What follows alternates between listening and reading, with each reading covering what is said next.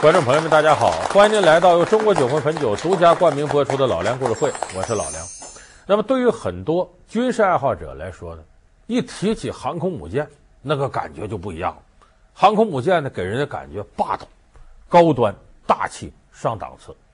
而眼下，中国呢，也加入到了拥有航空母舰的国家这个行列当中。我们知道，从这个二零一一年八月十号，中国的航空母舰辽宁舰下水以来呢，咱们很多朋友啊对这个辽宁舰是非常关注的。前不久呢，媒体呢陆续的解密了一些呀、啊、和辽宁舰有关的情况。咱们一看，这个整个辽宁舰上面非常开阔啊，舰载机起起落落很壮观。这不是网络上还有个流行一个词儿，那个航母 style 就那走你那个姿势，很多朋友也在学，也为我们国家呢蒸蒸日上的国力，也拥有了航空母舰而感到自豪和骄傲。学厨师拿高薪，山西新东方烹饪学校邀您精彩继续。它是中国的第一艘航空母舰，它是中国人民盼望许久的航母梦，它是中国海军跨入新纪元的重要标志。然而，在辽宁舰身上究竟隐藏着怎样的传奇故事呢？历经磨难的他是如何不远万里来到中国的？老梁故事会为您讲述辽宁舰的前世今生。那么说，为什么航空母舰大家都关注它呢？希望能够拥有它呢？我们知道，世界上的航空母舰现在有二十多艘，俄罗斯也才拥有一艘，中国有一艘，而美国有十一艘。你说美国是世界上最强大的国家，那绝非浪得虚名。说拥有航空母舰，你其实在一定程度上。就拥有了制海权，甚至制空权。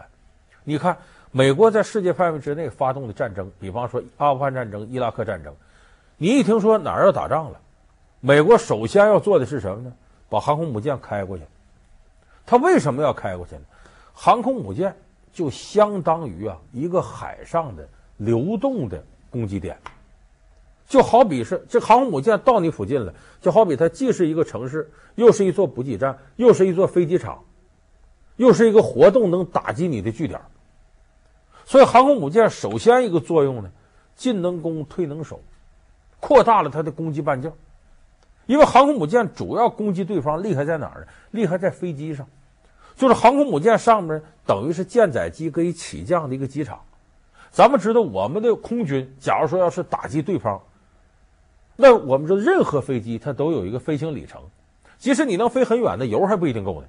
所以你中间必然涉及到一个补给，那么航空母舰就克服了这个问题。我用不着有这飞机场，我本身这个航空母舰就是个飞机场。所以你拥有了这个之后呢，我可以机动灵活地打击对手，扩大我的攻击半径。而且更为有效的是呢，我这假如真有个飞机场，我飞机起来打上你，可是你也能报复我。你比方太平洋战争当中，日本偷袭珍珠港，那不就是把美国的飞机好多都给炸毁了吗？那如果都是航空母舰的话，我拉着这飞机过去起来，很短的距离，因为用不着带那么多油，直接就在航空母舰上起降，炸你的地方攻击到你了，然后我迅速回来，回来之后航空母舰开走了，你再想攻击我，我跑了。所以航空母舰对于现代军事的制海权、制空权来说非常非常重要。可以说，谁拥有了航空母舰，那就在现代战争当中占据了一定的主动。美国是世界头号军事强国。他拥有十一艘航空母舰，这是跟他的军事强国地位完全吻合的。所以，那么作为中国，它的国力蒸蒸日上了，我们在国际上也有话语权了。那么，对于拥有航空母舰来说，也应该是我们这个国家与国力匹配的一种行为。咱们不是说拥有航空母舰就要打谁。那首先一个，如果你没有攻击对方的力量，你就谈不上防御。咱们经常说，最好的防守是攻击，这是有道理的。所以呢，中国长久以来呢，对航空母舰呢也是很渴求的。那么说这个航空母舰呢，现在我们叫辽宁舰，很多朋友都了解到，以前它不叫辽宁舰，以前叫瓦良格号。说怎么中国的航空母舰叫外国名呢？因为这艘航空母舰呢，其实一半是我们产的，一半是人家的。瓦良格号原来是乌克兰的，我们拿过来时候就是个空壳子。等后来往里添这个舰载机起降设备啊，包括武器打击这些设备，这都是我们的核心技术。所以它一半是人家的，一半是我们的。有的人说，那咱们就不能自主创新，都自个儿研究？现在正在研究。问题是一开始中国想拥有航空母舰，那个时候咱们的技术力量还不够，所以必须通过借助人家的壳子来实现自己的目的。那么说乌克兰，这毕竟跟中国是两个国家，说也没有友好到那种程度，就把这个给咱们这么重要的事。我告诉大家，他给咱们的时候就是个空壳子，上面所有跟军事打击有关的东西都被拆除了。那么说瓦良格号到底是怎么来到中国的？它是怎么诞生的？咱要给大家好好把这段历史说说，非常有意思。这个起点呢，咱得说从一九八二年开始说。一九八二年那个时代呢，咱们大家也知道，这个苏美还处于冷战状态。咱们说一九九一年的时候，前苏联解体了。一九八二年呢，当时的苏联就决定要大力发展航空母舰。为什么呢？美苏争霸呀，它有好多在武器上。你是有你的强项，我有我的强项。苏联的强项是什么呢？水下攻击力量，就是核潜艇技术，这方面它比美国厉害多了。所以你看北冰洋那个地带，轻易其他国家是没法染指的，因为苏联不止大量的核潜艇在北冰洋冰面以下，这很厉害的。但是呢，在水面上，这航空母舰，苏联跟美国比差远了，一艘都没有。所以当时苏联就觉得，为了实现水面下、水面上的这种制衡，要大力发展航空母舰。一九八二年五月七号，原苏共中央委员会和部长会议做出了建造第三代航母的决定。次年，原苏联军方决定建造李佳号的前身订单幺零六。当时参与建造工程的共有将近五千家企业、科学研究院以及设计局，由乌克兰尼古拉耶夫黑海造船厂承建。那么在哪儿建航空母舰呢？就定在乌克兰。说为什么在乌克兰呢？乌克兰是当时前苏联的十五个加盟共和国之一，因为乌克兰靠着黑海，从黑海直接出去就可以奔这个博斯普鲁斯海峡、地中海呀、大西洋、太平洋、印度洋都能到，所以那一块呢也是苏联海军的基地。当时乌克兰呢有个船厂叫尼古拉耶夫船厂，就决定在这个船厂造航空母舰。我们都知道航空母舰大了去了，你如果这船厂吃水不够深或者面积不够大，根本干不了。当时呢，分成几个批次。第一个批次的，呃，建了一艘航空母舰，叫库兹涅佐夫号。这个库兹涅佐夫号航空母舰是现在俄罗斯拥有的唯一一艘航空母舰，就是那时候建的。为啥叫库兹涅佐夫号呢？库兹涅佐夫是苏联的海军司令元帅，为了纪念他，叫库兹涅佐夫号。然后第二批次、第三批次陆续又开始建造新的航空母舰，这里边有一艘航空母舰叫李佳号。后来把它改名为瓦良格号。一九九零年七月，李佳号被改名为瓦良格号，以纪念在日俄战争中于一九零四年二月九号在仁川海域被日舰击伤后自沉的沙俄时代瓦良格号巡洋舰。就是第二批次在这建的航空母舰里就有这瓦良格号。那么我们知道建一艘航空母舰时间跨度很长，结果到一九九一年十二月二十五号，前苏联解体了。解体这时候，瓦良格号建了多少呢？才建了百分之六十八，还差百分之三十二没完工。可是政治上疾风暴雨的就来了，你再也就没有人再关心这个了。二十世纪八十年代末，前苏联的经济形势急剧恶化，除蒂比利斯号接近完工外，李佳号和乌里扬诺夫斯克号的建造工程都被迫终止。一九九一年底，苏联解体后，俄罗斯政府只支付了完工的蒂比利斯号的建造费用，将其改名为库兹涅佐夫号，并装备给俄罗斯海军。只完成船体的乌里扬诺夫斯克号则被拆毁后当作废铁出售。已经完工百分之七十的李佳号被改名为瓦良格号，等待俄罗斯政府支付进一步的建造费用。这百分之六十八的瓦良格号就扔到船厂了。那么。等到一切都定下来了，乌克兰这也独立了，俄罗斯也独立了，这个船在这放着，放着这商量啊，说这个产权归谁呀？按照当时的划分，就在谁境内就算谁的。你比方前苏联很多资产在俄罗斯境内，那都算俄罗斯的了。那这个船在乌克兰境内，那就归乌克兰了。苏联解体后，在分家时出于因地制宜的考虑，瓦良格号由今天的乌克兰共和国获得。但是由于乌克兰经济状况不佳，无力继续建造，工程于一九九二年一月停工，就此半途而废。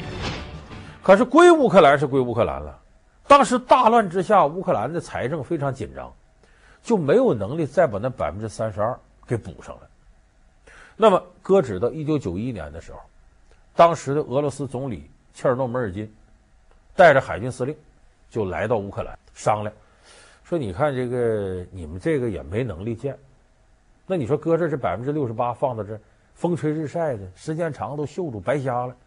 这么着吧，我们俄罗斯能拿出这钱来。”我们把这百分之三十二呢，在你这儿给他补齐了，完了该给你加工费用、场地费用都给，然后这个就算我们，我们拉回去。一九九三年，俄罗斯时任总理切尔诺梅尔金、海军司令格鲁莫夫在乌克兰时任总理库奇马的陪同下，来到了黑海造船厂，研究把瓦良格号建造完毕并移交给俄罗斯的可能性。这条航母本来是前苏联政府拨款建造的，乌克兰方面要求俄方出全部造价，即以一条完整的军舰出售，而不是俄方认为的未付的百分之三十。后来一听乐了，干嘛？劫道呢？这百分之六八是我们的啊！你把那补上就是你的了。你做梦吧！你要补上百分之一百，你都给我拿钱。那会儿我们知道俄罗斯刚开始重建，那个时候叶利钦。啊，恢复俄罗斯经济，结果给俄罗斯弄出很多寡头来。俄罗斯国内经济也不景气，而且那阵世界石油天然气的价格没上来，不像现在俄罗斯。俄罗斯现在很牛，因为什么？石油天然气价格上来了，手头有钱了。所以当时呢，俄罗斯一看百分之百钱，一琢磨拿不出来，那头议会也不能同意，就这么没办法回去吧。就这样，瓦良格号就扔到这儿了。老梁故事会为您讲述辽宁舰的前世今生。老梁故事会是由中国酒魂汾酒独家冠名播出。扔到这儿是扔到这儿呢，乌克兰人得琢磨呀，说咱不能这么硬搁着呀。这里有几个问题呢？你搁到那时间长了，就像咱说生锈了，各方面什么的，它会有损耗。再一个更重要的是，它占了那么大个水槽，这个船厂要接欧洲、世界各地很多定造。超级豪华船呢，或者大船的活这个地方不倒出去耽误活你想那占地得多大？所以就说咱怎么处理它呢？卖给谁呢？哎，乌克兰想到卖给中国，因为中国当时的国力蒸蒸日上，对航空母舰有要求，而且乌克兰觉得呢，跟中国挺友好，他崛起也不会威胁到咱们，因为那阵儿也跟中国在谈呢这个天然气输出的问题啊，就表示了这个意思。那么当时我们的政府呢，哎，正好觉得应该中国应该配得上拥有一架航空母舰，就这么前后派了五波代表团到乌克兰考察。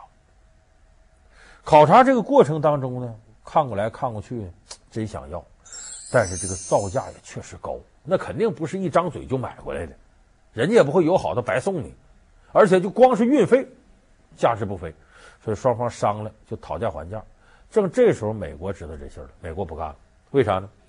你这个是前苏联的核心技术，你这上面舰载机的设备，呃，包括装置导弹的这些装置都在呢。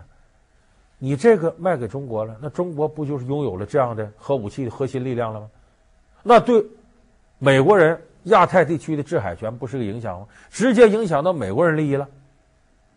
美国人就说：“你这等于卖军火呢，你们俩不能说了算了。”这得受国际武器条约的制约，所以美国要求你乌克兰要想卖行，必须把上面你的核心技术东西给我去掉，像舰载机装置，像里边装核武器那地方，导弹声波系统都给我去掉，你才能卖。那要都去掉了，意义也不大了。所以这个时候呢，受美国影响，乌克兰也是受到美国的压力，说要要要卖就得都摘了，就这么的跟中国呢没谈成。中国代表团就回来了，那么这个瓦良格号在这放着，后来乌克兰一想卖也卖不出去，咱干脆吧，把它肢解了卖废钢铁吧。可一核算不行，卖废钢铁只能卖五百万美元，要你要把这战舰完整的肢解开，光人工各种费用加一块儿，你就卖多少个瓦良格号，这钱都回不来，就不合账。所以怎么办呢？咱们一想，反正是你是带核心技术是卖不出去。先拆吧。直到一九九五年，已经成为乌克兰总统的库奇马决定，将瓦良格号交给黑海造船厂处置。造船厂把舰上的发动机、电子系统等部件拆卸一空，大部分又用到了其他船上。瓦良格号此时仅仅剩下了一个空壳。这时候，瓦良格号可就成了个空壳了。就剩个铁壳子了。剩这壳子在这放着，乌克兰说向世界范围拍卖吧，因为这个时候有的国家感兴趣了。据悉，在瓦良格号闲置在船厂期间，曾经有多个国家打算将其买走。一家法国中介公司曾计划把瓦良格号改装成一家独特的海上机场酒店，但在实地测量之后发现，舰上一些舱室的高度不满足要求，最终只能放弃。随后不久，又有一家英国公司咨询乌克兰政府，试图把瓦良格号购入，而这家英国公司的计划与法国同行相比更为奇怪，他们居然想把瓦良格号变成一座漂浮在海上的装甲式监狱。他们的理由是，瓦良格号内部有三千个房间，而且高度和面积都很合适。更关键的是，船体通身是金属打造，坚固无比，又漂浮在海面上，被关押的犯人绝对没有越狱逃脱的可能。所以这个时候有买主了，乌克兰一看，那就正常招标拍卖呗。哎，对世界范围内发出通知，我们要卖这空壳子，跟美国说，你过来看看啊，所有技术都没了啊。可可不是说航空母舰了，这就是个空壳子。这时候各国竞标，就在这时候，有位中国人是澳门创绿旅游娱乐有限公司的老板，他就要买这个。他干嘛呢？他买回来呢，要把它作为停泊在澳门外头的一个豪华游轮，干啥呢？驶到公海上呢，可以当赌船。澳门赌博是合法的嘛，就把这个当做个豪华赌船。一九九八年，徐增平登上瓦良格号，考察了全船。瓦良格号簇新完整的舰体、精密的结构布局，每一样都让徐增平的决心更加坚定。谈判进行得很顺利，最终以两千万美元成交。有人说两千万美金不少啊，说两千万美金买空壳，那空壳怎么也值两千万美金？